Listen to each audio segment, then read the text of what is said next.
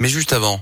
Les insolites de Greg Delsol. Il est là, il assure, c'est notre Grégory Delsol, il nous emmène quelque part au bout du monde hein, pour cette dernière euh, de la semaine. Euh, on va où? On parle de quoi? Dites-moi. On va en Finlande, Yannick, où un chef d'entreprise a eu la bonne idée de mélanger la politique et le business. Vous le savez peut-être, hein, les Finlandais Oh. ont déposé une demande d'adhésion à l'OTAN. Eh bien, le propriétaire d'une petite brasserie située près de la frontière russe a décidé d'en profiter.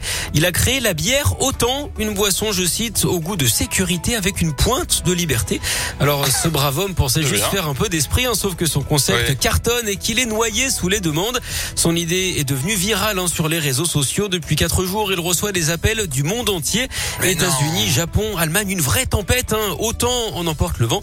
De 100 canettes par jour, il en vend désormais 2000 avec des clients qui font la Oh queue là. devant son établissement. Vous savez d'ailleurs pourquoi les hommes préhistoriques auraient adoré une bonne petite mousse et pas seulement celle des arbres?